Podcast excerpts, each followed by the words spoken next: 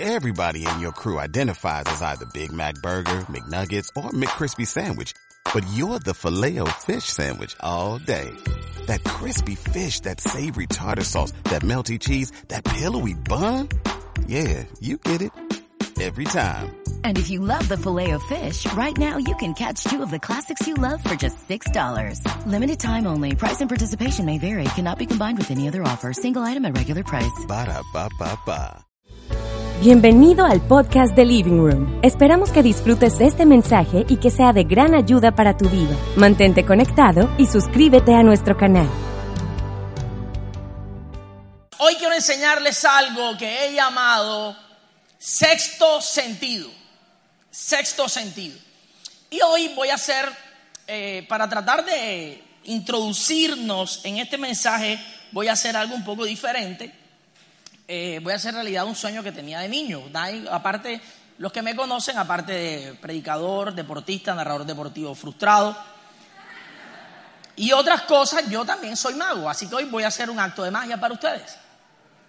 Eh, para eso voy a necesitar, Juanda, ven, apréstame la utilería. Es simple, un simple pedazo de papel periódico.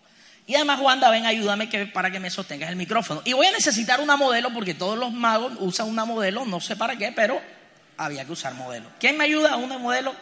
Vengan, ven, Caro. Estaba en el lugar equivocado, Caro. Ok, es simple. ¿Me vas a ayudar con el micrófono? Me lo vas a poner. Eso.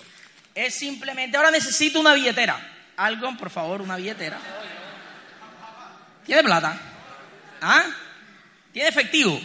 Ok, perfecto. Caro, hazme el favor, sostén la billetera. Gracias. Y lo que vamos a hacer es utilizar este papel periódico, simple, un papel periódico. Todos ven el papel periódico, ¿verdad? Ok. Estoy actuando como mago. Mi profesor debe estar orgulloso. A veces lo hacemos con celulares, lo íbamos a hacer con un celular, pero la escuela en la que yo estudié no es compatible con algunos sistemas operativos, entonces no se desaparece. Ahí nos enredábamos que si estaba configurado y estas cosas. Entonces, simple, simplemente aquí hacemos un rollo así y vamos a de vamos a hacer algo increíble. A ver, necesito que todos estén concentrados porque si no esto no funciona y ajá. Yo apenas hice un solo semestre de mago y a veces no iba a clase. A ver, permíteme la billetera. Y viene el momento cumbre en el que esta billetera es introducida en este papel.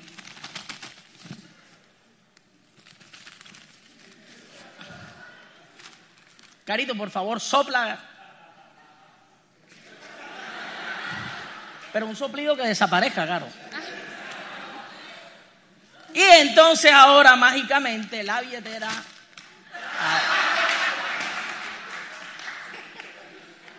Claro, no, esto estaba entrenado, ¿qué pasó? Ok, déjame muestre. Vamos a hacer otro intento, vamos a hacer otro intento. A ver, a ver, toma dos, toma dos. Ya estoy nervioso. Estoy nervioso. Los de, los, de, los de seguridad, por favor, traen los extinguidores. Yo les advertí que teníamos que los necesitábamos. A ver, a ver, vamos a concentrarnos, vamos a concentrarnos bien. A ver, Carito, vamos a, vamos a, ponerle un poquito más entusiasmo a la cosa porque se está enredando. Préstame aquí, Caro, préstame aquí. Billetera, metemos billetera. Claro, ahora sí, por favor, un soplido. Eh, eh. Ok, y ahora con este soplido de Caro, que hace una gran diferencia, yo me voy a estrenar como mago. Por favor, el aplauso para el mago. Gracias.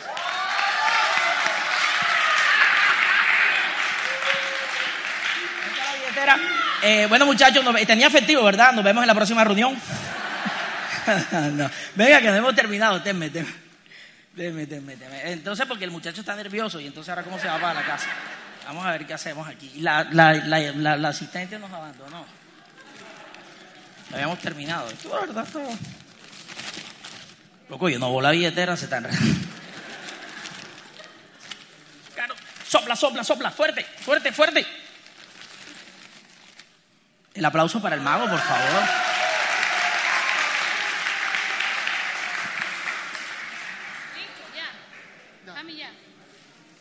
Gracias. Wow. Mi hijo quería vino porque quería ver el, quería ver la magia. Él quiere ver al papá haciendo magia. Corre, hijo, siéntate. Siéntate y espérame. Ey, a ver, si yo les pregunto a todos, ustedes tienen que decir que Hamilton tiene poderes. Realmente sí tengo poderes, pero no son los de desaparecer cosas, son otro tipo de poderes. ¿Sabe qué es lo que pasa? Que los sentidos de, nuestra, de nuestro cuerpo, nuestros sentidos naturales, nos conectan con el mundo natural. Y esos sentidos son limitados. Porque efectivamente yo no tengo esa clase de poderes para desaparecer billeteras, ojalá. Así que tus sentidos pueden ser engañados de manera que tú tengas una percepción de la realidad que es absolutamente natural y limitada. La Biblia dice que las cosas que se ven fueron hechas de las que no se ven. De manera que este mundo natural realmente es limitado, es temporal y es pasajero. Amigo, las cosas que tú y yo vivimos, que con las que conectamos a través de los órganos de nuestros sentidos, son pasajeras, no son eternas. No son el inicio ni el fin de todo. Hay un mundo espiritual superior y tú vienes semana tras semana para conectar con Dios y poder conocer a Dios y poder conectar con ese mundo superior en el cual están los planes y los propósitos de Dios que Él tiene para tu vida. Pero si tú dependes únicamente de tus sentidos espirituales, que son cinco, por eso hoy nuestro mensaje se llama sexto sentido, si tú dependes solo de esos sentidos, vas a estar limitado al mundo natural en el que tú y yo nos desenvolvemos. Pero la Biblia dice que tú y yo no somos de este mundo, sino de otro mundo, porque nosotros tenemos una comprensión diferente y que no solo se limita a lo natural, cuando dice Jesús que los que han nacido de nuevo pueden ver el reino de Dios, hablando de una capacidad de ver cosas que van más allá de lo natural y que llegan hasta lo sobrenatural. Por eso yo hoy voy a enseñarte, y esto es absolutamente necesario para que tú puedas conectar con Dios y puedas conocer a Dios, puedas conocer los planes y los propósitos que Dios tiene para tu vida, y que además, escúchame bien, tú no andes en esta vida en el plano de lo natural, sino que puedas vivir en esta vida en el plano de lo sobrenatural. ¿Cuántos quieren vivir en el plano de lo sobrenatural? Entonces, por eso te voy a enseñar dos principios que van a hacer que tú puedas ejercitar tus sentidos espirituales, ese sexto sentido, que es ese sentido espiritual, para que puedas vivir en lo sobrenatural. ¿Están conmigo?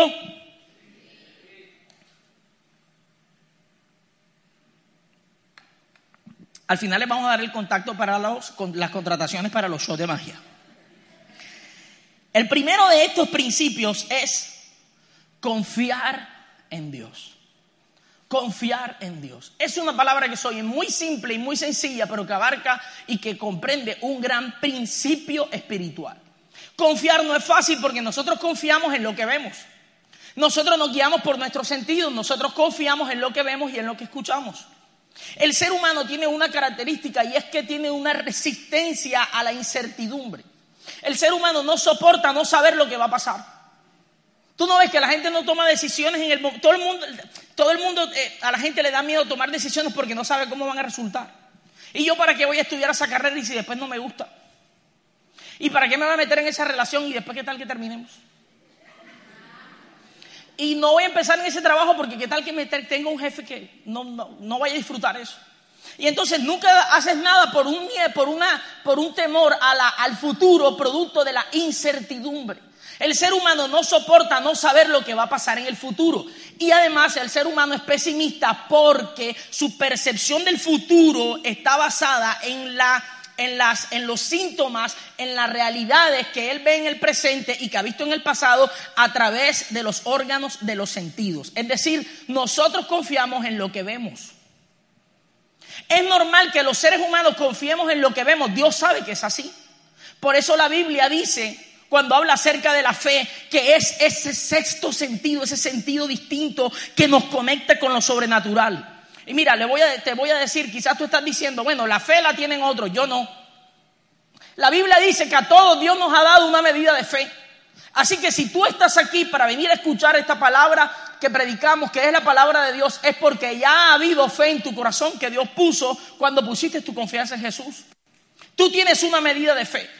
Y la Biblia dice en Hebreos capítulo 11, versículo 1, colócalo por favor, que la fe es la certeza de lo que se espera y la convicción de lo que no se ve. Porque Dios sabe que tú y yo dependemos de lo que vemos. Por eso decía, no solamente se trata de lo que ves con tus ojos naturales, sino que tienes que poder abrir tus ojos espirituales para poder ver por medio de la fe. Escúchame esto, yo defino la fe como que la fe es ver con los ojos de Dios.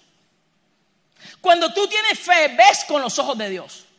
Y cuando tienes fe es la única manera en la que puedes confiar en Dios.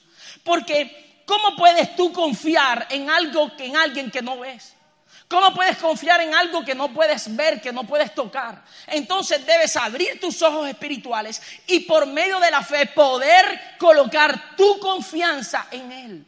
La única manera de confiar en Dios es poniendo nuestros, nuestra, de poder confiar en Él, es, es abriendo nuestros ojos espirituales y viendo más allá de lo natural. Porque escúchame bien, cuando tú miras alrededor tus circunstancias y miras un presente y miras que tu futuro está lejos de lo que eh, ves que tu futuro está quizá empeñado, hipotecado o está muy difícil, muy muy muy muy eh, muy confuso porque tu presente no es lo que tú estabas planeando o porque hay circunstancias de tu presente que tú dices, ¿cómo voy a hacer para, para, poder, eh, para poder conseguir este futuro? Es más, a veces ni siquiera tienes que tener un presente eh, que no te agrada, puedes tener un presente que te agrada, pero tienes una incertidumbre acerca del futuro y que no sabes cómo va a terminar.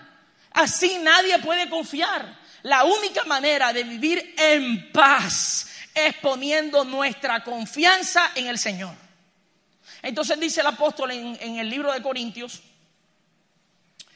vamos a leerlo, en 2 de Corintios capítulo 5, en el versículo 4, del 4 al 7, comienza diciendo, mientras vivimos en este cuerpo terrenal, gemimos y suspiramos. Está hablando, el apóstol Pablo está hablando de que este cuerpo natural en el que vivimos tiene unas limitaciones. ¿Verdad? Que son nuestros cinco sentidos. Y es absolutamente lo único que se puede ver a través de este cuerpo natural. Hoy vamos a aprender algo muy profundo espiritual. Dice, gemimos y suspiramos. Y busqué esta traducción porque en otras traducciones, eso que dice, en vez de gemir y suspirar, dice como si se oye como trágico, como si la gente estuviera sufriendo aquí. Y no es eso. De hecho, el apóstol Pablo aquí lo, eh, lo aclara. Y dice, pero no es que querramos morir y deshacernos de este cuerpo que nos viste. Ok, sino que el, ser humano es consciente que este cuerpo natural no puede comprender todas las cosas espirituales. Y tú dices, y porque aquí vienen y te dicen, no, Dios tiene cosas buenas para ti, Dios tiene lo mejor para ti, pero sales y vives en un mundo real, en un mundo natural, en el que no todas las cosas giran a tu favor, en el que hay personas que conspiran en tu contra, en las que hay personas que abusan de tu confianza, en las que de pronto algún negocio no sale bien, en las que algún familiar enferma, en las que las situaciones de la vida parecen, eh, eh, en algún momento pudieran, cosas que te han ocurrido eh, con las que habías venido antes, parecen no coincidir con eso y Dios sabe que para ti tú dices, pero ¿y entonces cómo yo conecto con lo espiritual que me dicen en el living room? Que Dios quiere darme salud perfecta, prosperidad, felicidad, paz, gozo. Si yo vengo de una vida en la que algunas cosas no salieron bien, y el apóstol Pablo dice, es que estabas limitado, ahora tienes acceso a una vida nueva. No es que querramos morir a este cuerpo, es que sabemos que hay algo mayor, algo sobrenatural y que Dios ha preparado para nosotros para que lo comencemos a vivir ahora mismo aquí desde la tierra. Y sigue diciendo, más bien queremos ponernos nuestro cuerpo nuevo para que este cuerpo que muere sea consumido por la vida.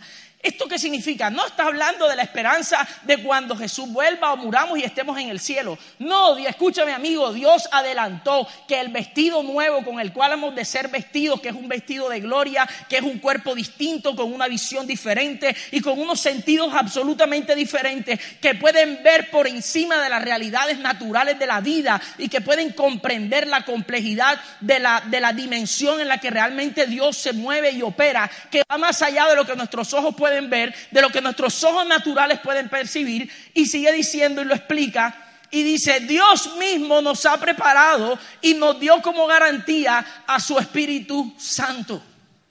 Amigo, el día que tú recibiste a Jesús en tu corazón, el Espíritu Santo vino a morar dentro de ti para que tú pudieras entonces ahora, siendo el templo del Espíritu Santo, empezar a vivir de una manera aquí en la tierra como viviremos cuando estemos en el cielo. Escúchame bien, el Espíritu Santo dentro de ti es parte del mismo Dios dentro de nosotros. Así que por esa razón tú puedes ver con los ojos de Dios. Cuando la gente a tu alrededor ve las circunstancias, cuando la gente a tu alrededor solo ve problemas, solo ve dificultades y solo ve limitaciones, lo que Dios ha puesto dentro de ti puede ver cosas distintas, puede ver más allá. Por eso es que vas a encontrar que hay gente turbada, preocupada, llena de temores, y en cambio tú sientes una paz que dice Jesús que sobrepasa todo entendimiento. Tú puedes sentir una tranquilidad y una confianza en el futuro y saber que Dios es bueno y recordar las palabras de tu Padre y confesarlas y decirlas y guardarlas en tu corazón y llenarte de esperanza.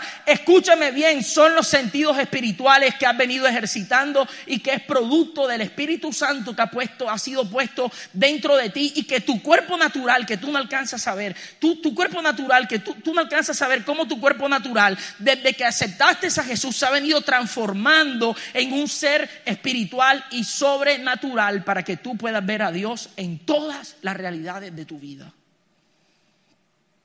Y entonces el apóstol Pablo termina diciendo una frase. Así que siempre vivimos en plena confianza. Escucha esto. Esto es absolutamente importante. Siempre vivimos en plena confianza. Es decir, estamos aquí en la tierra. Y sabemos que en el cielo todo será diferente y que todo será espectacular y especial. Y tú sabes que a la, iglesia cristiana se dedicó por, por, muchos años a anhelar el momento de estar en el cielo como despreciando mientras estábamos en la tierra y diciendo, aquí no las pasamos sufriendo, ojalá que ya nos fuéramos al cielo para poder estar bien allá. Y ese no es el plan de Dios. El plan de Dios es que disfrutes aquí en la tierra. Yo amo a mi hijo, amo salir a montar bicicleta, amo servir a Dios, amo mi familia, mis amigos, amo la vida que tengo. Yo quiero disfrutar a Dios aquí en la tierra mientras viva. Y la Biblia dice que tú y yo podemos hacerlo y el apóstol dice así que siempre vivimos en plena confianza. Escucha amigo, yo vine a decirte hoy que aunque tus ojos naturales y tus sentidos naturales no puedan percibir lo espiritual, hay algo dentro de ti que Dios puso, que es un sentido distinto y superior que se llama fe, que te va a permitir vivir la vida con plena confianza. Tú vas a poder confiar. La Biblia dice que aquellos que, aman al Señor no tienen miedo a las malas noticias. Tú sabes que hay gente que no le puede sonar el celular a las 2 de la mañana porque dicen, ¿quién se murió? ¿quién se murió? ¿Qué fue lo que pasó? ¿Dónde está? ¿En cuál clínica? Pero tú y yo podemos confiar, plena confianza. Mira, hay gente que está posponiendo la felicidad para el momento en el que viva algo que cree que es lo que quiere vivir. Porque no hay confianza. Mira, no sé qué carro manejes hoy, pero estoy seguro que no va a ser el mejor carro que vas a manejar en tu vida. Todos tenían unas ganas de decir algo como amén, sí, una cosa así. Escúchame, ese no será el mejor carro que manejes en tu vida. Pero te pregunto, ¿tienes que sufrir de aquí hasta que manejes el, el, que será el mejor carro de tu vida? No las pasamos posponiendo la felicidad, esperando un momento de una supuesta plenitud que creemos que es lo que Dios tiene para nosotros, que seguramente es, pero entonces nuestra confianza no está en el Dios que nos lo va a dar, ni nuestra confianza está en la convicción de su bondad y de lo que Él quiere hacer, sino que nuestra confianza está puesta en las cosas que queremos recibir. Y si tú vives en... Además, eh, si tú sueñas algo mayor, te puso el ejemplo del carro, podríamos usar la familia, el empleo, la casa, cosas materiales, aún cosas espirituales, emocionales, que son un poco más profundas que un simple carro. Pero si en cambio tú no puedes, eso que está al futuro, lo tienes visualizado, hay gente que vive una vida miserable, miserable, porque no pueden vivir aquellos que sueñan y que anhelan. Escúchame bien, aquellos que confiamos en Dios, no solamente tenemos fe y confianza para saber confiar y esperar que vamos a ver a Dios hacer el milagro en nuestras vidas de llevarnos a vivir la plenitud de lo que Él ha planeado para nosotros, sino que además producto de la confianza que tenemos en Él, que no depende de nosotros, sino de Él, de su gracia y de su amor, podemos vivir ese camino y caminarlo con paz, sabiendo que nuestra confianza está puesta en uno que nunca falla y que nunca incumple sus promesas. ¿Ves la diferencia? La diferencia está en, en, quién confías, en en dónde está puesto tu corazón. Allí es donde radica la diferencia. Hay una historia que está en el Antiguo Testamento y es, acerca, y es acerca de un profeta llamado Eliseo. Eliseo era un profeta que, al que Dios le mostraba cosas para favorecer a Israel en su guerra contra sus enemigos.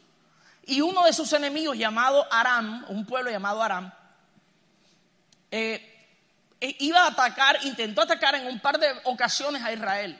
Y cuando intentó atacarlo, Dios le mostraba cosas a Eliseo, Eliseo se las avisaba al rey de Israel y los ponía en advertencia. El rey de Arán se enojó y dijo, ¿quién es el infiltrado que tenemos de Israel? Y dijo, no señor, no es un infiltrado. O sí, el infiltrado es alguien a quien ellos llaman Dios, que parece que le habla a un hombre al que llaman profeta, le avisa todo y nos daña todos los planes que hacemos. Entonces dijo, vayan donde este hombre, rodeenlo, así algo, algo como que eh, para los que, los que nos ven por eh, transmisión internacionalmente de pronto no entienden, los barranqueros entienden. El rey dijo, mándenle a los de la moto.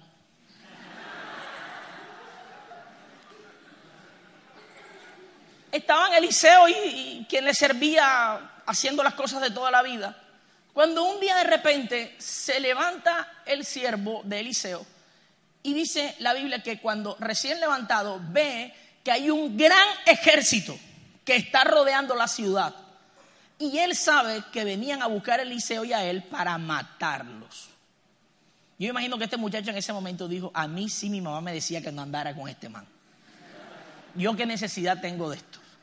Ahora estos señores aquí que vienen a buscarnos, que porque este dice que el Dios le muestra, qué rollo, y ahora qué hacemos. Estaba lleno de miedo, estaba desesperado estaba, mira,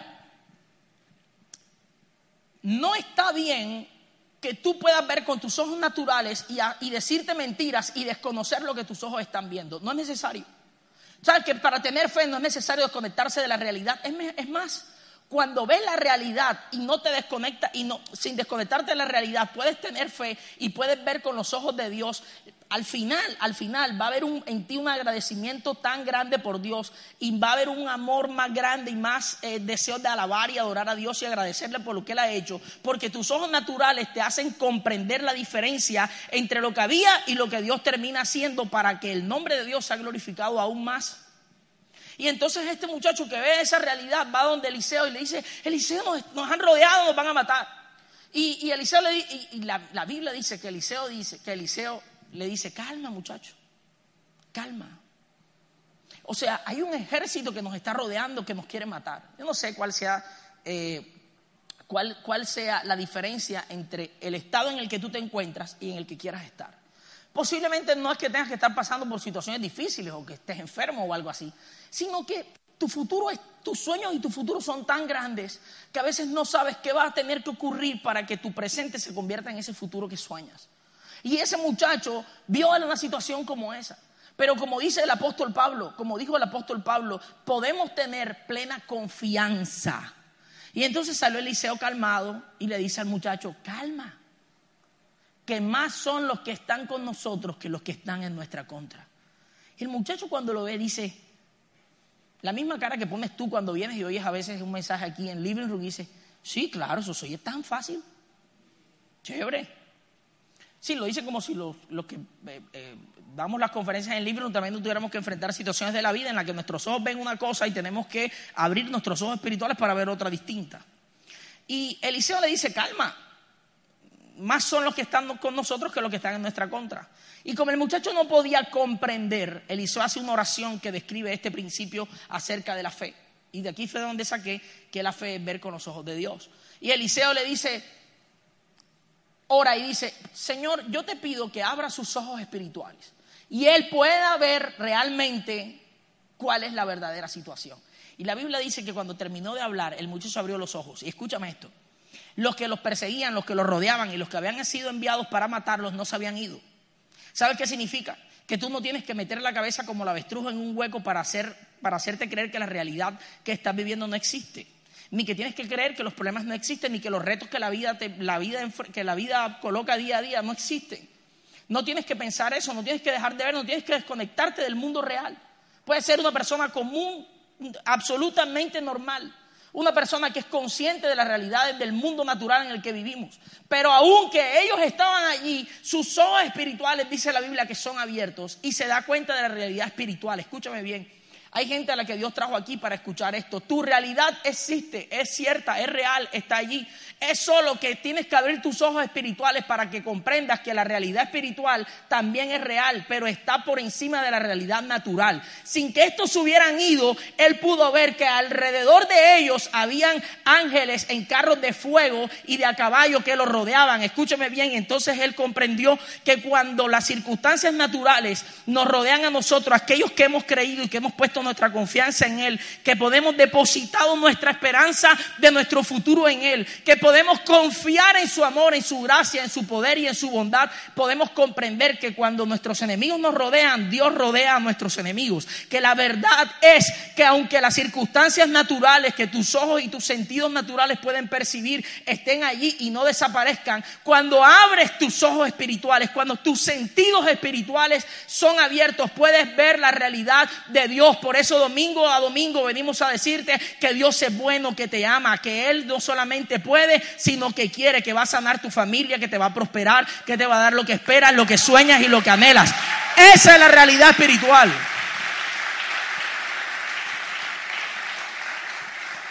Esa es la verdad espiritual en la que tienes que confiar y en la que tienes que creer. Por eso te decimos y una y otra vez, ven a las palabras de tu Padre y léelas, créelas, confiésalas, apréndelas de memoria, recítalas. Y cuando salgas a trabajar y una puerta se cierre, confiesa que Dios es bueno, que sus misericordias son nuevas cada día. Y al día siguiente ve y busca cinco oportunidades más. Y si un cliente dice que no, llama a cinco más. Y si una puerta se cierra, toca diez más. Y si una circunstancia no es como la que esperas, confía, cree y sigue trabajando. Sigue creyendo y sigue confesando y sigue creyendo con tus ojos espirituales, con tus sentidos espirituales, que Dios tiene el control de tu vida. Y lo segundo, el segundo principio, lo segundo que puedes hacer para ejercitar tus sentidos espirituales es adorar a Dios. Adorar suena a un principio muy sencillo. Adorar suena a, suena a una frase cliché, a una frase de, ah, ok, adora a Dios. De hecho, cuando tú le preguntas a alguien, y bueno, ¿y cuál es la primera parte que hay? Cuando le estás enseñando a orar a alguien o, habla, o estás enseñando acerca de cómo orar, las personas dicen, pero yo primero doy gracias.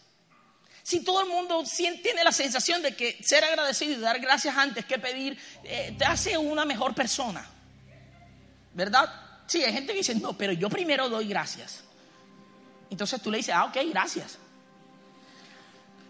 Y adorar puede terminar siendo una frase cliché, pero la adoración realmente es un principio sobrenatural que cuando tú y yo lo comprendemos y lo vivimos es capaz de llevar nuestra vida espiritual a otro nivel de comprensión y de comunión con Dios.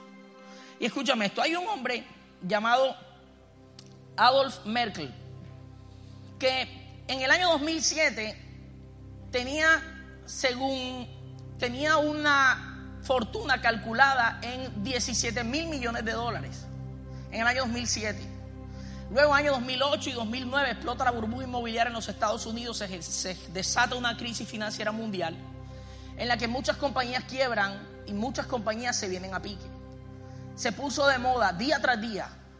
Los periódicos que se dedicaban hacer avisos sobre finanzas tuvieron que reemplazar sus noticias financieras por, por algo que llamaron los saltos al vacío. Se puso muy de moda, después se entendió que era una frase cliché, que realmente no habían sido saltos al vacío, sino de otra forma, pero que había habido una estampida de suicidios entre todos, entre muchos inversionistas, millonarios y dueños de grandes capitales de inversión en el mundo entero. Adolf Merkel que había sido, era uno de los 50 hombres más ricos del mundo y el hombre más rico de Alemania, En esa época hizo una jugada supuestamente inteligente y compró a la baja las acciones de Volkswagen que estaba a punto de quebrar. Y creyendo que con esto iba a aumentar su capital y que iba a aumentar sus riquezas, resulta que para hacer la historia larga corta, se hizo un movimiento entre Volkswagen y Porsche y se da una unión que hizo que la jugada de él terminara absolutamente al revés de lo que él había planeado. En esa sola jugada él pierde entre 750 y mil millones de dólares. Mil millones de dólares. Este hombre, padre, eh, abuelo, esposo, un hombre lleno de éxito, de experiencia y gran sabiduría en el mundo de las finanzas, se va frente al tren y se lanza a las líneas del tren y es arrollado por un tren. Porque no soportó haber perdido mil millones de dólares. Y es que debe ser difícil perder mil millones de dólares. Pero él tenía 17 mil millones de dólares. La frustración y el dolor lo llevaron a suicidarse. Y luego casos como él hay muchísimos que puedes revisar en internet. Personas que perdían, que se lanzaban de un edificio, se suicidaban, producto de la quiebra. Y luego cuando iban a revisar sus cuentas, habían quedado con solo 5, 10, 15, 20, 30 o 100 millones de dólares. Pero no podían soportar la pérdida y terminaban suicidándose. Ellos se suicidaban porque les quedó en la cuenta de banco lo que algunas personas sueñan ganarse una sola vez en la vida para asegurar 20 generaciones al futuro.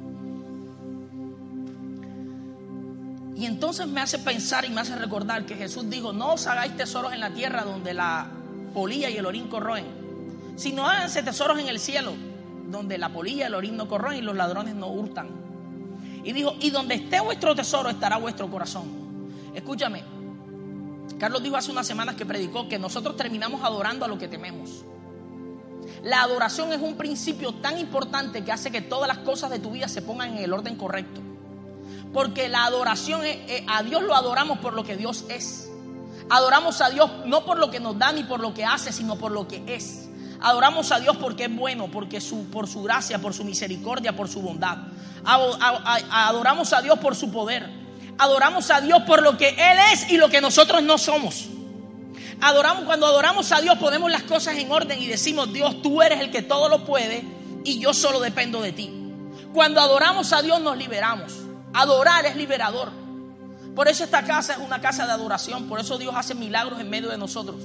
Lo que Dios está haciendo en ti, en tu vida, en tu familia, en esta casa.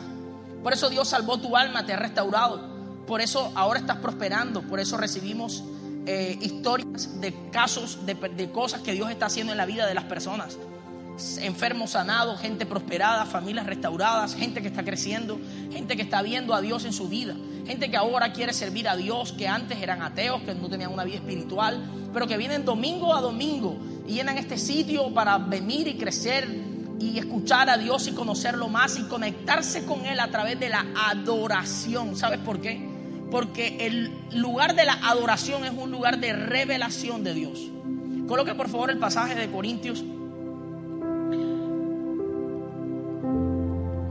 El siguiente. Ahí. Dice, no, no, el siguiente, no el anterior.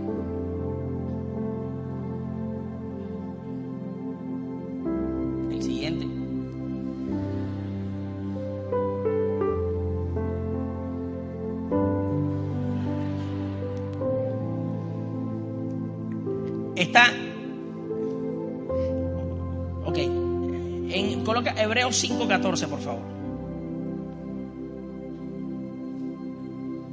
Dice: Pero el alimento sólido es para los adultos, los cuales por la práctica tienen los sentidos ejercitados en discernir el bien y el mal. Mira, el apóstol Pablo está hablándole a las personas a las que les escribe y les dice, es que yo quiero enseñarles cosas más profundas acerca de Dios. Yo quiero enseñarles cosas más, más reales acerca de Dios. Pero ustedes son niños espirituales y no puedo hacerlo. Y dice, pero aquellos que son, que han ejercitado sus sentidos espirituales, ellos pueden comer alimento sólido. Si tú quieres conocer a Dios y quieres ver a Dios en tu vida de una manera real, quieres dejar de decir, quieres decir, ya yo quiero, si tú eres de los que dicen, ya yo no quiero escuchar más lo que Dios hace en otro, quiero ver que Dios haga eso en mi vida, en todas las áreas de mi vida. Entonces tú tienes que empezar a vivir una vida de mayor profundidad en tu intimidad y en tu comunión con Dios. Y la forma de conseguir eso es a través de la adoración. Porque cuando tú adoras a Dios te despojas de ti mismo, de tu orgullo, de tu, suficiencia y confiesas que el único que puede hacer eso que sueñas y anhelas es Él. La adoración, como te dije, pone las cosas en su lugar. Escúchame esto. El apóstol Pablo, en un, hay, hay un pasaje en que el apóstol Pablo dice, nosotros no nos predicamos a, nosotros mismos, sino que predicamos a Jesús como Señor. Y dice, porque Dios, que fue quien determinó que de entre las tinieblas naciera la luz, dice, puso esa luz en nuestros corazones. Y sigue diciendo, y este tesoro, que es esa luz, escúchame esto, este tesoro, sigue guardado en vasijas de barro para que quede claro que lo valioso no son las vasijas, sino el tesoro que lo contiene, el, el tesoro que ellas contienen. La adoración pone las cosas en orden, porque la vida espiritual tampoco se trata de una falsa humildad en la que tú dices, Dios es bueno, yo soy un, yo soy una vil cucaracha que no merece nada, y si Dios quiere, y, y si Dios le da la gana, y de pronto no quiere, y me la paso aquí sufriendo, y entonces Dios es bueno, y yo soy malo, y por eso Dios por allá y yo por acá. No, no, la adoración pone las cosas en orden. Dios es el que recibe nuestra adoración por lo que Él es, por su fidelidad y por su amor, porque nosotros no hubiéramos podido venir a Él si Él no nos hubiera traído, pero ya esa luz que resplandece en el mundo ha sido puesta dentro de nosotros. Y la adoración, aunque pone a Dios en su lugar, también te coloca a ti en el lugar correcto. Y Él dice, si bien es cierto que somos vasijas de barro, pero el tesoro que ha sido depositado dentro de nosotros es tan valioso que Dios le da el valor. Así que tú no tienes que tener ninguna falsa humildad. Tú sabes en quién has creído, sabes quién es el Dios en el que has creído, pero también sabes quién eres, cuál es tu identidad como hijo de Dios. También tienes que saber cuál es el lugar que tienes por el tesoro que te ha sido encomendado, que te ha sido puesto dentro. La fe que Dios ha hecho germinar en tu corazón. Y esa luz que ha iluminado en tu vida tiene el poder para transformar no solo tu vida, sino la de la gente que te rodea. La adoración pone todas las cosas en orden. Te llena de autoridad, te llena de, de, poder y te llena de convicción de lo que Dios es capaz de hacer, no solamente en tu vida, sino a través de tu vida. Entonces cuando adoras a Dios aquí, porque tú puedes cantar sin adorar a Dios. Cuando adoras a Dios aquí, que lo hacemos en público, que es muy fácil adorar a Dios aquí porque hay una atmósfera increíble, no solamente buenas voces y buena música, sino de verdad un ambiente espiritual. Pero a solas con Dios, saca tiempo para adorar a Dios. Y la adoración va a traer una revelación diferente a tu vida. El alimento sólido que solo los adultos espirituales pueden comer lo vas a empezar a aprender. Esto no, esto no, se, esto no se nos ocurre a nosotros. Yo hablo con ustedes. Ustedes me llaman y me dicen, muchos de los que vienen aquí me dicen, Hamilton, leí esto, siento este deseo de crecer. Dios hizo este milagro en mi vida. Hace poquito un amigo me llamó desde Rusia y me dijo, loco, aquí estoy aquí y siento que esto es un déjà vu. Hubo algo que yo vi aquí que yo había visto, porque es que esto de verdad me llamó desde Rusia. Me dijo, este era un sueño que yo tenía en mi vida y ahora que estoy aquí, sentí que Dios me habló y me dijo, hijo, te amo, te di un sueño simple, como que era que cumplieras un sueño y que tú que vinieras a ver un mundial a Rusia. Y me dijo, pero te llamo porque de alguna forma quiero que quede esto como evidencia de que yo me doy cuenta que esto no es un simple viaje, que es un Dios que me ama, que cumple los sueños de sus hijos. Eso que Dios está haciendo es producto de una comunión con Dios que está creciendo en tu vida, producto de una vida de adoración. Y voy a terminar diciéndoles que además la adoración desata el poder de Dios alrededor de nuestras vidas. La adoración, que solo es posible cuando tienes tus sentidos espirituales ejercitados, va a desatar un poder tan sobrenatural alrededor de ti que vas a empezar a ver a Dios hacer cosas en tu vida. Hay gente que vino hoy con una necesidad especial. Quizás esto es respuesta para ti. Tienes que comenzar a adorar a Dios de manera más profunda y más sincera.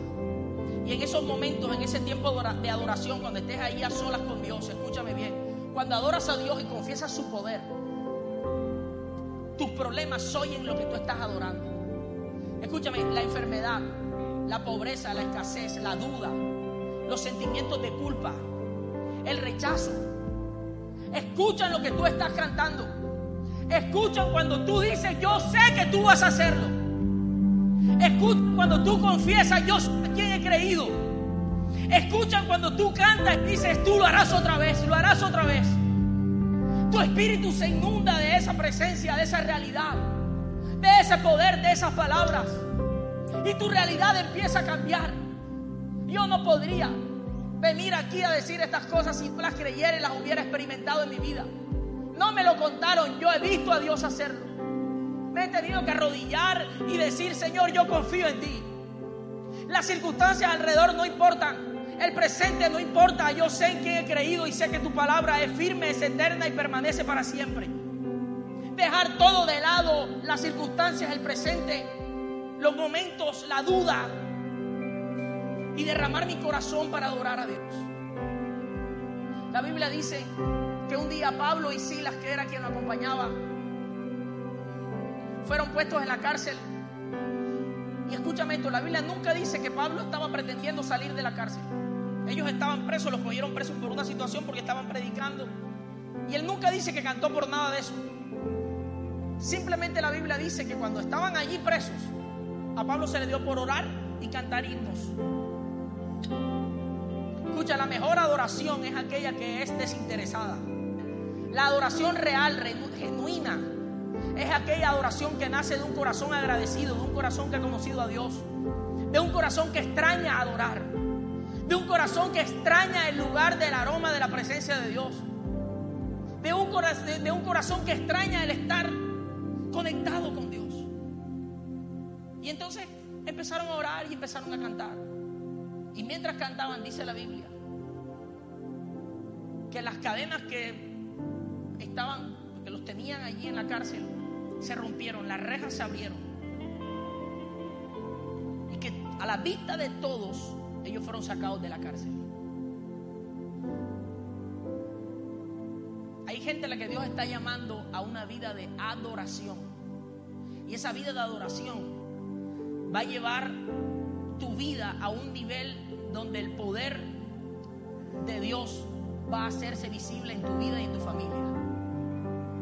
Hay gente que, está, que siente la necesidad de adorar a Dios y de pasar tiempo a solas con Él. Cuando cierres la puerta de tu cuarto, cuando vayas a solas en tu carro, colocas una canción o simplemente hagas una oración. Dios va a escuchar desde el cielo y va a responder en la tierra. Porque el mundo sobrenatural no solo está por encima del natural, sino que tiene el poder para obrar en el natural y cambiarlo. Porque las cosas que se ven, todas fueron hechas de las que no se ven. Así que aquello que tú esperas ver, tocar, recibir, abrazar, tener, poseer, van a ser engendradas, producidas, van a ser eh, generadas por un momento en el que lo sobrenatural se mete en tu vida y produce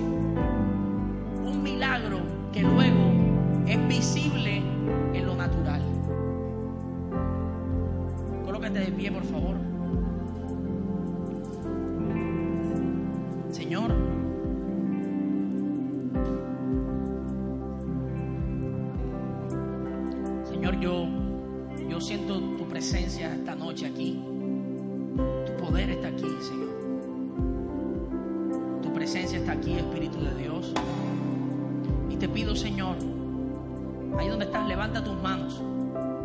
Si tú eres de los que dicen, yo necesito ejercitar mis sentidos espirituales para ver más allá de mis circunstancias, porque quiero ver a Dios obrando en mi casa, en mi familia, en mi proyecto, en mi negocio, en mi empresa, en mis relaciones, en toda mi vida.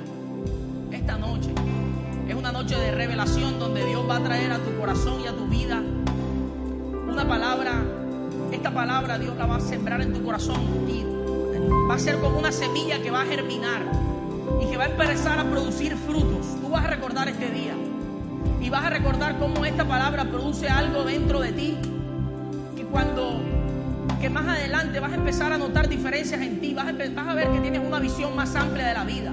Te vas a conformar cada vez menos, vas a aspirar a más. Aquello que estabas soñando, anhelando, esperando, no va a ser suficiente, vas a querer más. No vas a soportar ni la enfermedad, ni el fracaso, ni los no.